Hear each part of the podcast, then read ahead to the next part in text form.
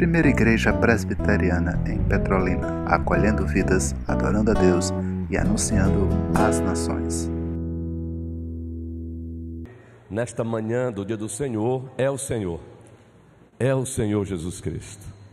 Ele é a razão maior. Existem outras razões, é claro.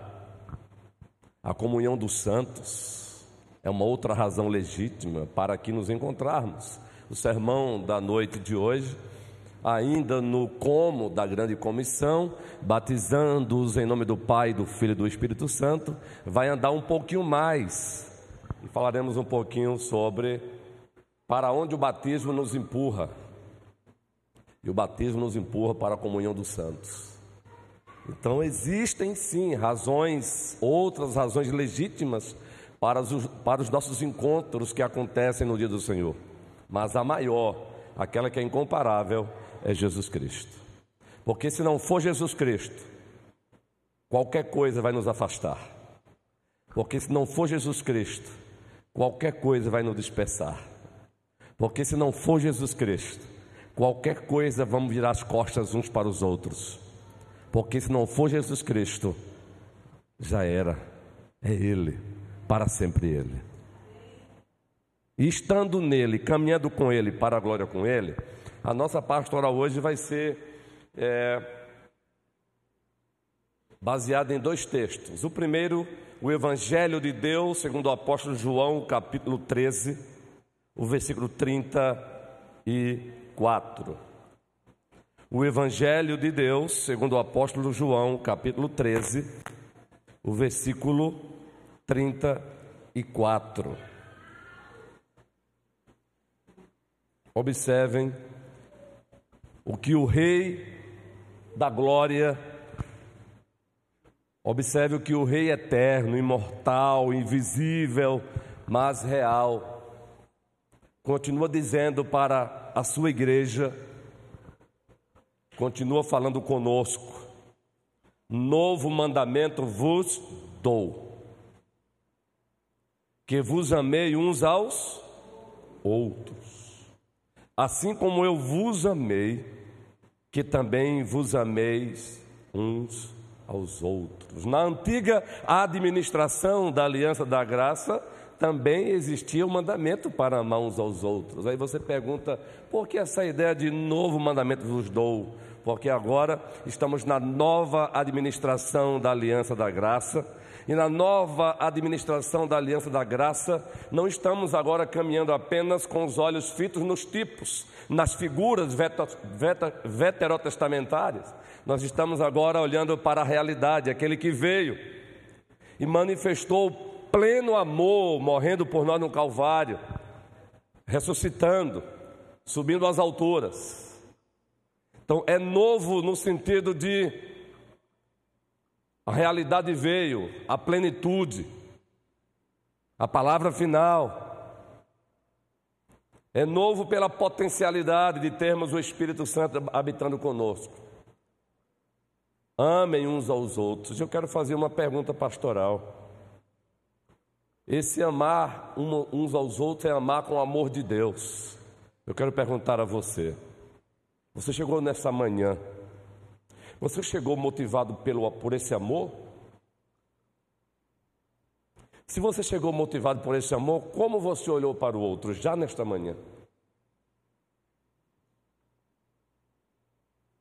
Como você olhou para o outro já nesta manhã? Seja sincero. Diante do rei da igreja. Amem uns aos outros. Agora observem. Amar com o amor de Deus. Um amor que é que tem algumas características, sacrificial. O amor que se sacrifica em prol do outro. Incondicional. Você não precisa que o outro te ame para que você o ame, porque o amor de Deus não é assim. Se o soberano Deus colocasse como condição para que ele me amasse, o meu amor primeiro por ele, jamais amado por ele eu seria. jamais amado por eles, por eles seríamos. Eu quero te perguntar, quando você colocou, colocou os pés aqui neste espaço hoje, o olhar que você teve para com o outro foi fruto desse amor? Ou será que foi um olhar de raiva, de ódio, de narcisismo, de egoísmos?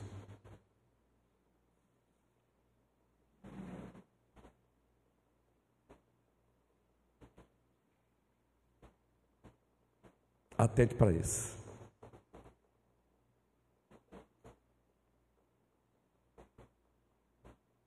Ser regido por esse amor promove, promove a verdadeira liberdade. Sabe por quê? Eu não vou amar segundo o amor que as pessoas estabelecem para que eu as ame. Porque se eu ousar amá-las de acordo com esse tipo de amor que elas estabelecem para que eu as ame, o dia que eu não amá-las de acordo com esse amor, elas vão me odiar porque eu não as amei de acordo com esse amor.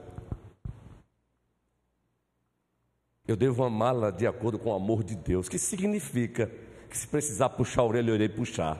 Ainda que amanhã essa pessoa comigo não queira falar, mas é problema dela e Deus.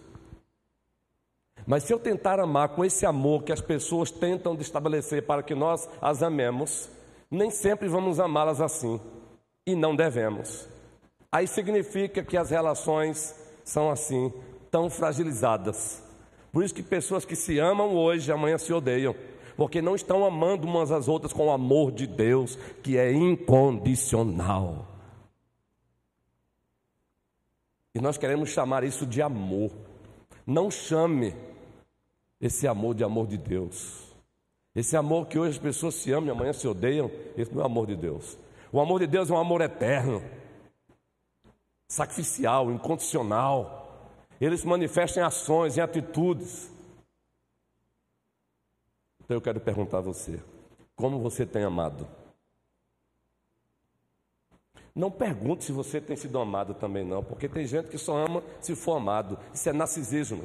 Aliás, Cristo desse: ame o outro, como a si mesmo. A gente já se ama demais. Uma verdadeira teologia bíblica do amor fica mais do que claro que nós nos amamos demais. Por isso que ele disse: ame o outro como você se ama. Alguém aqui ousa se autoferir? Não. E quando alguém até tenta fazer isso, ela está fugindo de uma dor que ela acha que não merece passar por ela. Até quando alguém acha, ousa se machucar, ela está se auto-machucando, se auto-flagelando, porque ela entendeu, ela decidiu que ela não merece passar por aquilo, e como ela não merece passar por aquilo, é preferível que ela se auto-machuque, que ela se auto-flagele. E eu não estou sendo aqui simplista, essa é a grande realidade.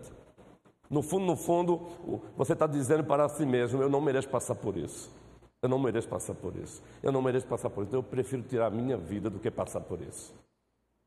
Então estou perguntando se você tem amado o outro com o amor de Deus e não com tal amor que você ousou desenhar. E se as pessoas não te amarem com esse amor que você ousou desenhar, pronto, o mundo acabou. Então não espere esse amor. Ame com o amor de Deus. É o amor que oferece o ombro quando você precisa do ombro, mas também é o amor que diz você está errado quando estiver errado. É esse amor. Tem muitos filhos aí estragados, porque os pais cristãos ousaram amá-los não com esse amor de Deus. E como não amaram esses filhos com o amor de Deus, não disseram, não aprenderam a dizer não, não, não para eles, quando necessário foi dizer não. E estão crescendo como meninos mimados que não aguentam dizer um não de ninguém, e o mundo não tem medo de dizer não, ainda que por motivações outras. O mundo diz não de maneira bem grotesca. Por isso, meninos frustrados, jovens frustrados, porque de fato apresentaram para eles um amor que é alicerçado numa areia movediça, que não é o amor de Deus. Eu pergunto: você tem amado o teu irmão aqui com o amor de Deus ou com o amor que você ousou pintar, que só é amor se for assim, inclusive passar a mão no teu pecado.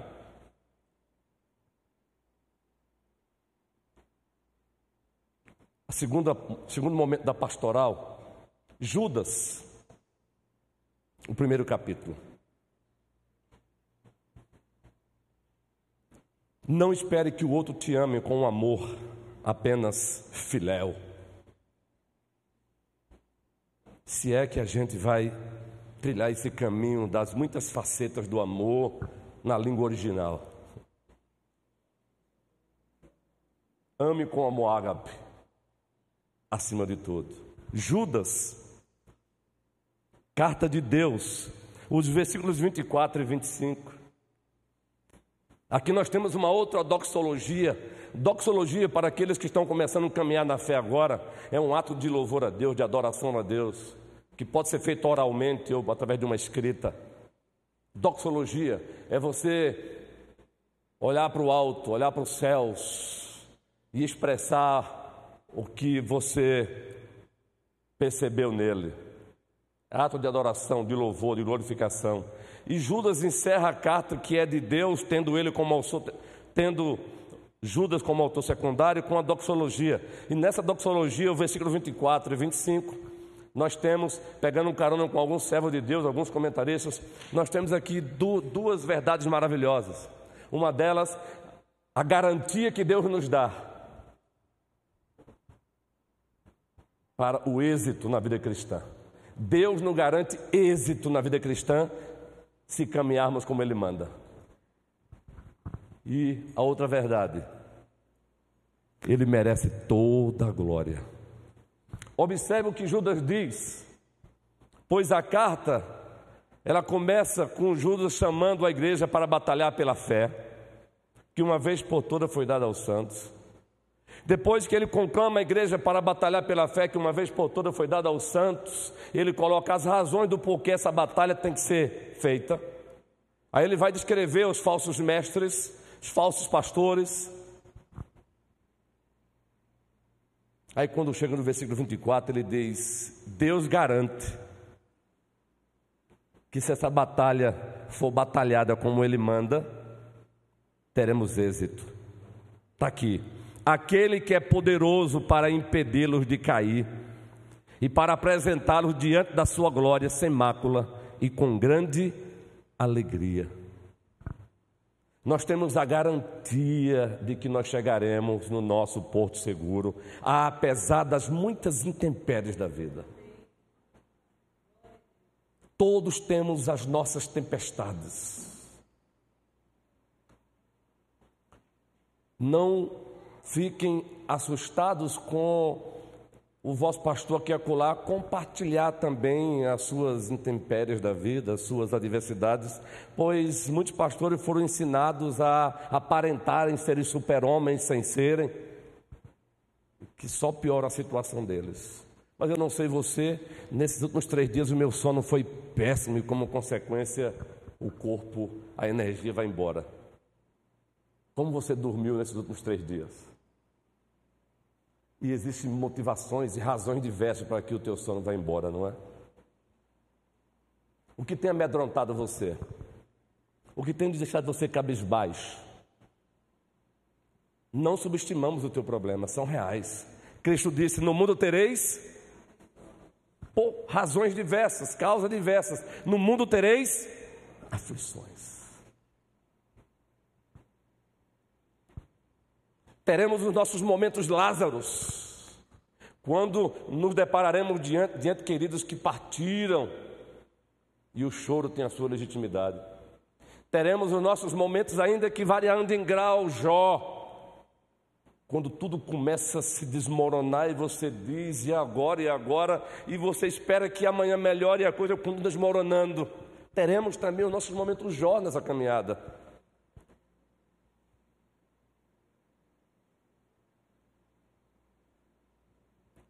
Mas Judas disse: apesar de tudo isso, Deus é poderoso para nos preservar na caminhada até o nosso porto seguro. Deus não está assistindo de camarote o teu sofrimento, não, meu irmão, minha irmã. Ele não é masoquista. Quando ele consente com o teu sentimento, é porque ele é o pedagogo dos pedagogos. Todas as coisas cooperam para o bem daqueles que amam a Deus, daqueles que foram chamados segundo o seu propósito. Deus é resolvido. Ele não tem problema de te ver sofrer aqui e acolá, desde que esse sofrimento contribua com o bem maior na tua vida, que é transformar você na imagem de Cristo. Desde que esse sofrimento transforme você na imagem de Cristo. Aos que de conheceu, também os predestinou para serem conformes à imagem do seu Filho. Esse é o bem maior, Denise.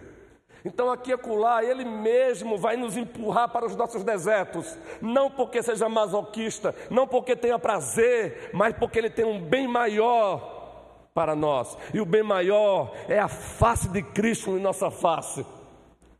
Esse é o bem maior.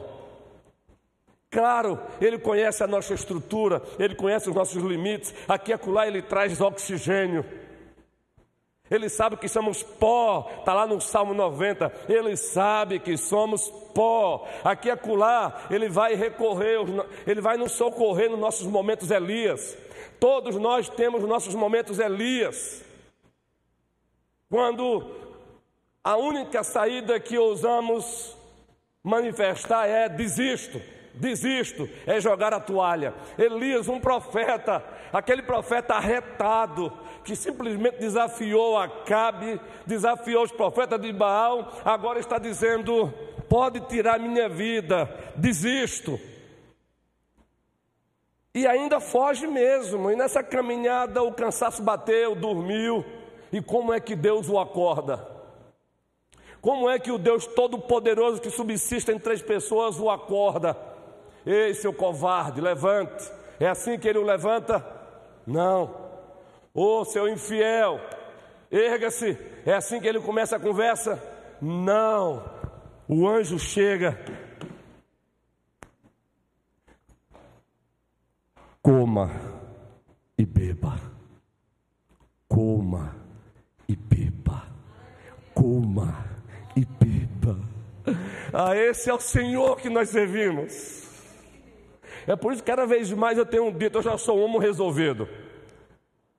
Como pastor hoje, eu não exerço ministério mais para ser amado, porque eu já sou amado pelo, pelo Deus eterno. Eu exerço ministério porque eu amo, eu amo o povo dele, mas não para ser amado pelo povo dele. Se me amar, beleza, não me amar, pro, problema é que não me amou, porque eu já sou amado com amor eterno. Não tem remédio melhor para a depressão do que esse. Se ele for instalado no teu coração. Eu não preciso mais exercer ministério para ser amado pela igreja. E se amanhã ela não me amar, pronto, acabou o mundo. Não! Se amanhã ela não me amar, eu já sou amado pelo dono dela, Jesus Cristo. Então, o Deus a quem servimos, Ele sabe que somos pó. Ele sabe quando o momento é para te oferecer pão e água, e Ele oferece. Ele oferece oxigênio. Querido, ele nos mima também. Aqui acolá, ele percebe que você está meio sisudo, meio azedo, por razões diversas. Aí ele chega com um mimo. E sabe quem é o mimo? O mimo é o outro. É o outro que de repente aparece como um mimo de Deus. Você sabia que Deus nos beija através do outro? Deus é poderoso, não desista, essa é a mensagem. Não desista, não desista. O Deus de Elias é o teu Deus, é o meu Deus, é o nosso Deus. Não desista, aquele que não poupou seu próprio filho antes, por todos nós o entregou, porventura ele deixará de nos dar aquilo que é necessário. Romanos capítulo 8 está lá. Jonathan, Samara, casal que já estamos aprendendo a amar, não desistam. Diácono Júnior Fernanda, não desistam. Denise, não desista. Ele conhece você profundamente, mulher guerreira. Juan, não desista. O mundo é pesado, as propostas são diversas. Não desista, cabeça erguida. Saulo, que voltou agora de lua de mel, com Luze. Não desistam. A vida dois não significa imunidade a, a, aos problemas, não. Mas agora são os dois. Não desistam quando os problemas aparecerem. Joelso, não desista. Deus não está assistindo de camarote as tuas batalhas, Ele está juntinho de você. Ele não erra, Ele sabe o que está fazendo, Ele trabalha com perfeição. Ele não erra. Só temos que esperar o kairos dele, o tempo dele.